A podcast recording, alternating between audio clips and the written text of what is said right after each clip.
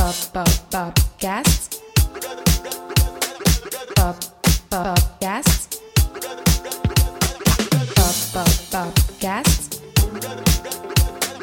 Pop. Popcast. Hola amigos, bienvenidos a un nuevo episodio del podcast. Como siempre les saluda Maggie Mata, arroba la chica piso morada. Y hoy las personas que están viéndome a través de YouTube pueden ver que detrás de mí está el castillo de Cenicienta. Me vine a probar de nuevo y grabar en Magic Kingdom. La única diferencia es que como estoy ubicada cerca del castillo, no me puedo quitar el tapaboca. Entonces posiblemente escuchen todo el episodio así como taponeado, pero no tengo opción porque normalmente en esta área hay muchísima gente y eh, bueno, por motivos de precaución por el tema COVID, pues evidentemente no me puedo quitar nada. También aproveché y que de llegar temprano, Magic Kingdom está abriendo ahorita a las 9 de la mañana. Entonces dije, bueno, voy a llegar tipo 9 y media, 10, con calmita, para poderme ubicar en esta área que normalmente a esta hora la gente está haciendo las filas en las atracciones, para no poder encontrarme con nadie. Y resulta que cuando llegué, desde que llegué a la entrada del parking, hasta que entré al parque, me demoré casi 45 minutos. O sea, como es sábado, hay un gentío loco, pero loco. O sea, eh, aunque el parque se supone que está al 35% de capacidad, de verdad hay demasiada gente. Entonces estaba como que asustada y yo, coño, qué fastidio, todo el mundo me va a escuchar. Y ahora este pana me va a interrumpir. La, la, la. Gracias. Interrupción espontánea en Magic Kingdom. Y bueno, aquí siempre, si ustedes no conocen esta área, vamos a subir un poquito la cámara para que vean. Mira, esto es como una placita que tiene gramita artificial, que está casi casi frente al castillo. De hecho, esto está cerca de uno de los spots de, de Nikon para sacarte fotos. Y a mí me encanta venir para acá. Hay veces que de repente si me quiero tomar un ratito para, para picar algo, ¿no? Para comer. Como está la gramita y tienes como bocinas alrededor donde escuchas música bonita, pues a mí me encanta, me siento aquí, uno se pone a ver el cielo, uno se pone a ver la gente, está frente al castillo, es como súper bonito. Eh, se los recomiendo. De hecho, acá hay una cuenta de Instagram de estas de los fanáticos de los Disney Lovers que se llama ¿cómo se dice eh, grama en inglés? Grass. Creo que se llama Hop Grass Magic Kingdom, algo así. De todas maneras, en algún momento la voy a compartir esta semana a través de mi cuenta La Chica Piso Morada en Instagram. Entonces, bueno, vamos a arrancar porque ya tengo gente alrededor y me da es pena. A pesar de que estamos en el lugar más feliz del mundo y obviamente este es uno de mis sitios favoritos en la vida, no quería dejar de tocar el tema de lo que sucedió esta semana en la ciudad de Buenos Aires, Argentina, con una chica venezolana de 18 años que buscando empleo por una situación familiar, que su papá está hospitalizado, eh, pues una persona se aprovechó de ella, la drogó y la violó.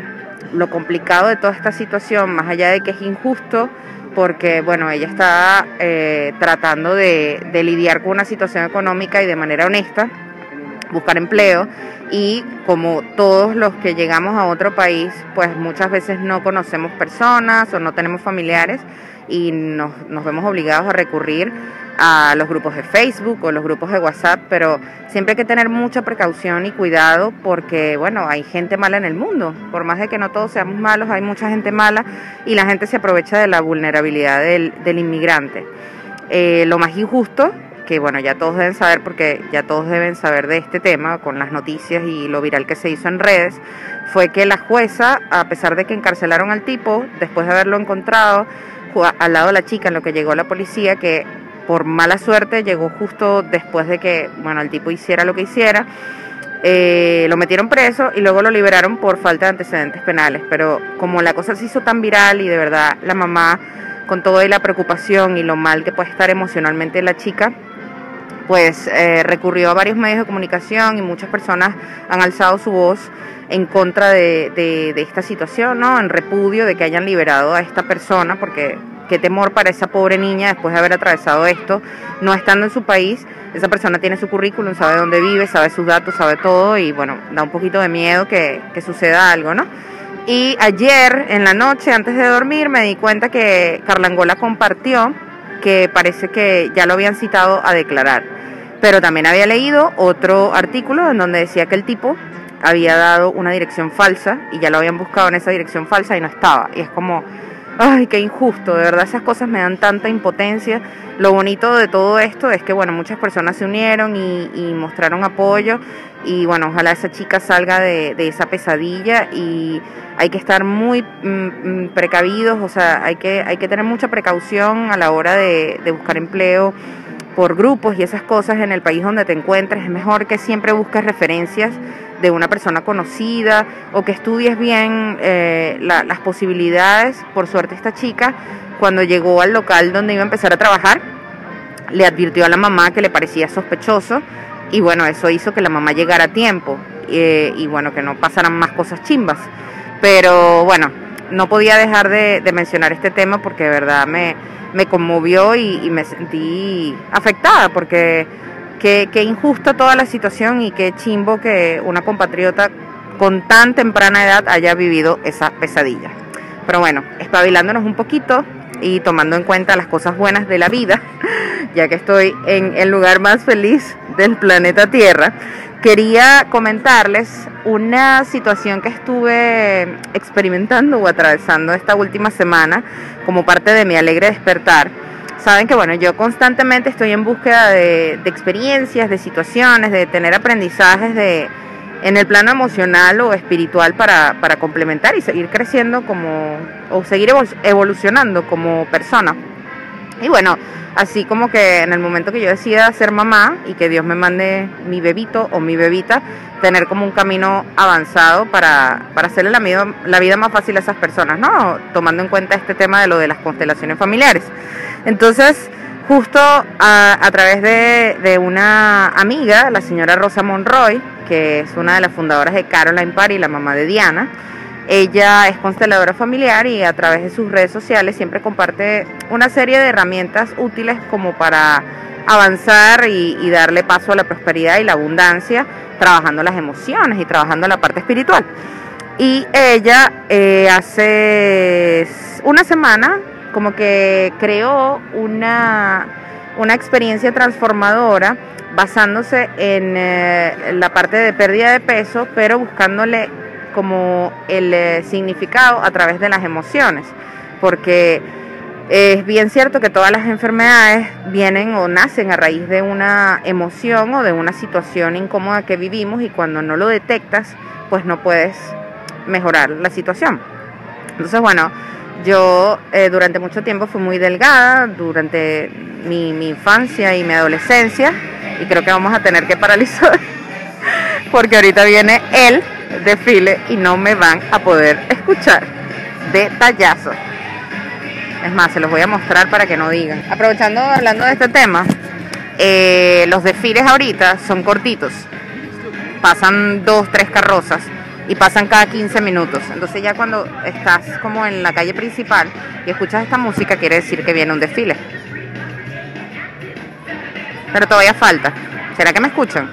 Yo voy a seguir intentando hablando así, acercándome al micrófono porque lo que estoy en pálida es que tengo el tapaboca y con el tapaboca pues no se me escucha igual. Epa, y tengo que hablar rápido porque creo que en 20 minutos arranca la otra carroza. Entonces no queremos más interrupciones. Ya llevamos 12 minutos de episodio. Ok, ya se acabó. Very good. bueno, continúo. La señora Rosa armó esta experiencia transformadora para tratar el tema del peso y lo hace a través de un grupo de WhatsApp con una hora diaria en donde ella nos invita a hacer como una serie de meditaciones y una serie de ejercicios. Han sido dos semanas súper bonitas en donde uno más o menos le va buscando como que cuál es la raíz de el momento en que tú empezaste a aumentar de peso, ¿no? O, cuál es el significado que tú le das a los alimentos.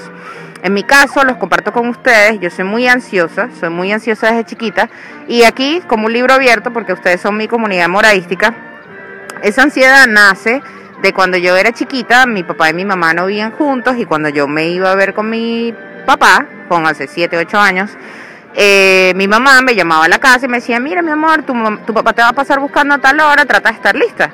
Y yo lo hacía y mi papá muchas veces no llegaba. Y yo recuerdo haber estado en la ventana de mi casa viendo así desde mi ventana, esperando que llegara mi papá y el pana nunca llegaba. Desde ahí yo empecé a desarrollar eso, ese tema de ansiedad. Y bueno, como era la niña chiquitita y como tenía un montón de adultos que me consentían, pues siempre había chucherías y platos ricos, que si arepita frita, que si arepita frita con diablito, además que mi familia es gocha y saben que los gochos tienen un buen paladar, es de Mérida, mi familia materna. Entonces creo que en el momento que yo me sentía triste, pues siempre me lo complementaban con comida. De hecho, recuerdo que mis momentos más felices en la infancia era cuando una vez al mes, cuando mi mamá de repente cobraba su quincena, ella me decía, vamos a vernos, o me pasaba buscando. No, vamos a vernos, no, porque yo no salía sola en ese momento. Seguramente mi mamá me pasaba buscando. E íbamos a comer que si Clubhouse con todo y frío granizado, o de repente íbamos a McDonald's, o ese tipo de cosas así, que está muy mal, pero yo siempre he asociado eh, comer con alegría, con compartir. Y yo puedo comer sola y me disfruto mi, mi, comida y obviamente soy tipo ratatouille, que cuando pruebo un plato que es exquisito, o sea, siento un placer y es una explosión de sabores en mi boca y me teletransporto y es mi momento más feliz de la vida. Pero si yo comparto ese momento con alguien que amo, uff, miren, mucho mejor. Entonces, digamos que todos esos momentos tienen ciertos significados emocionales que hay que ir evaluando como para ir sustituyendo, porque, bueno, no está bien, ¿no? No está bien por comer por ansiedad. Y no es que yo me la paso chuchando todo el día, también hay una serie de, de patologías hormonales que yo tengo, mi papá es diabético y, y, y, bueno, digamos que ese tipo de cosas, yo no soy diabética y le quito poder a eso y no, no quiero tener eso en mi pensamiento, pero hay un montón de factores más allá de la vida sedentaria, más allá que eh, a mí no me gusta hacer ejercicio, etcétera, etcétera, etcétera, que, que pueden haber influido, pero definitivamente es ese tema de la ansiedad. Entonces esta semana, en esa experiencia transformadora, estuvimos tratando nuestro niño interior. Y estuvimos evaluando un día nuestro niño interior o, el, eh, cómo fuimos en la infancia en un momento feliz y cómo fuimos en la infancia en un momento infeliz o un momento triste. Resulta que mi momento feliz, que fue el primero que eh, como que revisamos o evaluamos, la señora Rosa nos pide que compartamos una foto de la infancia y yo revisé mis fotos y mi foto favorita era una en donde yo estaba jugando con una Barbie porque eran mis mejores amigas cuando yo era chiquita. Yo tenía una sola amiga y mis demás amigas eran las Barbies. Y yo estaba vestida de morado con unos vestidos que me confeccionaba a mi medida mi tía favorita o mi tía, mi tía madrina. Además, yo era súper coqueta, o sea, yo tenía pulseritas y tenía anillitos y tenía los zarcillos largos. Me acuerdo que tenía un reloj de el, eh, el muñequito de dinosaurios que en Venezuela decíamos que decía mala mamá y resulta que no era mala mamá, sino era como que no eres mi mamá. No recuerdo muy bien. Que by the way, by the boy, el boy, by the way, eh, la serie está ahorita en Disney Plus. Ayer vi que la estrenaron. Entonces fue como burda de bonito esa conexión de que justo esta semana recordé acerca de la serie que era una de mis favoritas que la transmitían por nuestro querido RCTV y que ahora la estén estrenando en Disney Plus. Entonces, al elegir esa foto, la señora Rosa dice que por alguna razón nuestro subconsciente la eligió. Y yo me puse más o menos a calcular la edad y ese fue el último año en donde yo tuve como que contacto con mi papá y fue el último año que a nivel laboral a mi mamá le fue demasiado bien y estábamos chévere. Luego de ese año hubo como que ciertos bajones, sobre todo en la parte económica, y eso afectó muchísimas cosas, además de que yo más nunca vi a mi papá como hasta los 21 años aproximadamente. Y de verdad, justo ese mismo año, pues pasó un episodio súper chimbo que no se los comparto porque más allá que yo fui testigo, no es mío, es una situación entre mi papá y mi mamá, pero fue una situación que le hirió tanto a mi mamá que mi mamá lloró muchísimo. Y yo recuerdo que no entendía por qué mi mamá lloraba y ahorita me pongo en su lugar y digo, verga, que, que richera, pana, eso que tuvo que pasar mi mamá. Y ese, eso fue como un antes y un después. Y eso identifica a esa niña herida de mi infancia. Entonces, cuando estábamos trabajando La Niña Feliz, la señora Rosa dijo como que qué les gustaba comer, qué les gustaba hacer, qué, qué hubiese querido hacer esa niña feliz, a dónde hubiese querido ir que no fue. Y yo, bueno, evidentemente en esa época yo quería venir a Disney y no se podía por todas las situaciones que estaban atravesando mi vida familiar. Y bueno, ahora van a agarrar su adulto del, del hoy y el ahora y van a ser feliz, o sea, o van a ir a ese lugar con esa niña feliz. Y yo, ok, dale, la voy a llevar a Disney y nos pidió que lo dibujáramos. Y bueno, yo agarré y me fajé a dibujar el castillo y me dibujé yo con mi balayage y no sé qué vaina, todo bruta. Bueno, resulta que luego nos pide que a la niña triste la llevemos al lugar donde estábamos con nuestra niña feliz. Y como evidentemente yo ahora vengo con mucha frecuencia para generar contenido Disney, pues hace un par de días dije, ¿sabes qué? Me voy a llegar a, Magic Kingdom, me voy a comprar un heladito. Mi plan era comprarme un helado que sabe a crema real, el helado de mantecado con, con, naranja que comíamos en Venezuela, que venden acá tipo Twin, que es divino. Eso está en el área de Adventureland, cerca de Piratas del Caribe. Se llama creo que es de Citrus Terras uh, Tree o algo así, es que es el que tiene el icono del muñequito naranja. Cuando llegué ya estaba cerrado porque ese día tenía cita en Animal Kingdom, hice unas cositas por allá y luego me vine para acá. Y dije, oh, ¿ahora qué hago? Bueno, hay un pasadizo secreto donde hay unos baños desde Adventureland hasta Frontierland.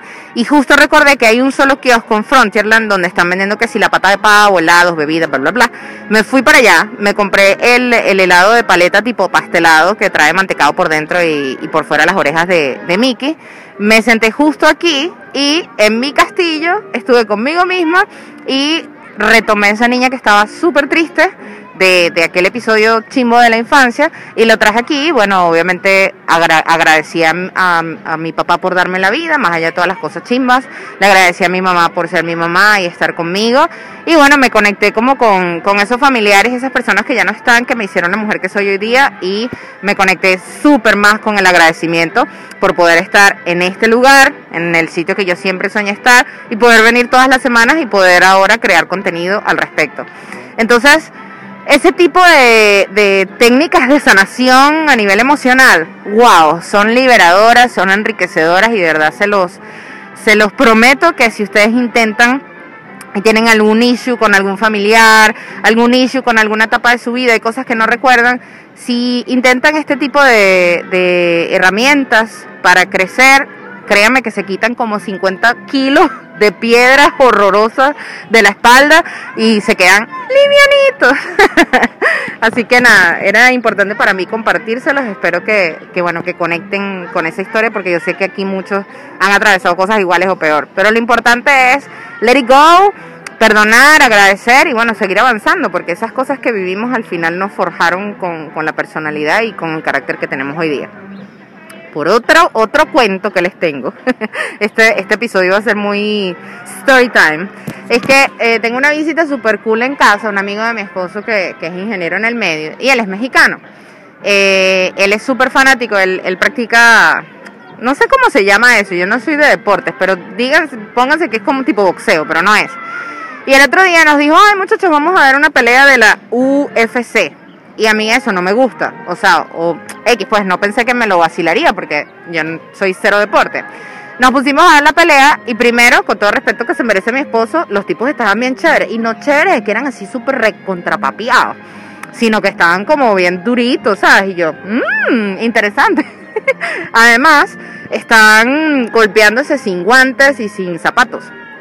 Entonces, bueno, me puse a preguntar y ese día recordé Chamo, a mí una vez me entraron a golpes cuando yo era adolescente. Y qué chimo de pana que a ti te entren a golpes. Y yo veía la pelea, porque también hubo una pelea de chicas. Y yo decía, qué bolas y tal. Imagínense que yo hubiese aprendido a pelear, no sé qué vaina. Una vez cuando me entraron a golpes no me hubiesen escolletado. Yo les decía como que le estaba contando a mi esposo, le estaba contando a nuestro amigo como que, coño, qué chimo que en esa época, sabes, yo no he sabido defenderme, yo no practico ningún deporte, yo no tengo ni idea de cómo cuadrarme. Y obviamente está muy mal visto que las mujeres peleen, pero hay otras jevas que son más arriesgadas. Entonces el mexicano nos decía, pues yo siempre le he recomendado a todas las mujeres que no es que se pongan a pelear, pero que aprendan un poquito de tácticas de defensa personal, porque no solo para pelear entre mujeres, porque ahí obviamente estábamos citando las peleas de tipo serie de televisión tipo Friends, cuando Rachel pelea con su hermana, que se, se pelean con las manos y se jalan los pelos, pues. Básicamente esas son las peleas de mujeres que uno se imagina, pero hay un montón de, técnicas de defensa personal que son importantes a la hora de que de repente ni Dios lo quiera y Dios nos proteja siempre, pues de repente una persona intente propasarse con nosotras y, y, y evitar situaciones como justo lo que le sucedió a esta chica. Y entonces les quería contar, eh, de verdad que a veces uno pasa unas vainas en la vida. Yo tuve una relación, ¿verdad? Una relación súper larga y tal. Y, es- y este novio que yo tuve, antes de mí, había tenido una relación súper larga. Y cuando yo llegué a la vida de ese pana, la otra chama, pues se sintió como desplazada. Y parece que, o sea, ellos tenían una bonita relación amistosa, pero ella obviamente estaba enamorada del pana todavía. El hecho es que esa chama en alguna vez me intentó atropellar con la camioneta, siempre andaba hablando paja, a veces buscaba a este pana en la madrugada y este pana no ponía como que los límites y yo lloraba y sufría, además que la jeva tenía burda de plata y este chamo era medio interesado y tal. Un montón de novelas que X ya no importa. Pero hay un caso bien particular de un fin de semana que hubo una fiesta y como que nos vamos a una fiesta y tal este, la, la Jeva estaba ahí y obviamente nosotras teníamos esa, esa guerra de titanes, ¿no? Esa de, de, quién marca territorio, de que no, él me quiere a mí, esa tontería que uno es cuando es chamo, porque al final yo no tenía por qué calarme esa vaina, o sea, tonta yo, que lo permití, es mi responsabilidad, pero X, en ese momento no, no lo veía así. Y la jeva en algún momento empezó como a decirme vainas y claro, yo estaba bebiendo y me sentí como envalentonada y empecé como a empujarla, ¿no? Pero estoy hablando que esta jeva, o sea, medía como dos metros, era tres veces yo ahorita con este peso, o sea, yo también envalentonada necia. Bueno, el hecho fue que salimos de ahí y en algún momento nos fuimos como a... No sé dónde coño estábamos, pero estábamos en la calle. Y por alguna razón la chama como que se acercó a mí a hablar o yo decidí enfrentarle y decirle como chama, deja en paz a mi novio, que ladilla eres, supéralo y tal. Y cuando fui a hablar con ella, la caraja se metió conmigo y me dijo como que bien hecho que tu tío le dio cáncer, porque mi tío, gracias a Dios, mi tío papá, que lo amo y lo adoro, durante una época pues tuvo cáncer y lo operaron, estuvo hospitalizado. Fue una época bien dura y complicada, pero mi tío salió de ese peo, pero en ese momento estaba sucediendo eso. Y yo le dije, el papá de ella, en paz descanse, había fallecido de cáncer unos meses antes. Y como ella se metió con mi tío papá, pues yo agarré, mente polla carajita y le dije, bueno, por eso fue que se murió tu, tu papá también de cáncer. ¡Ah! Y esa mujer se puso como una tigra, pero le estoy diciendo que ella fue la que empezó, me empujó, me lanzó al piso, me empezó a dar patadas y se metieron dos o tres amigas que ella tenía.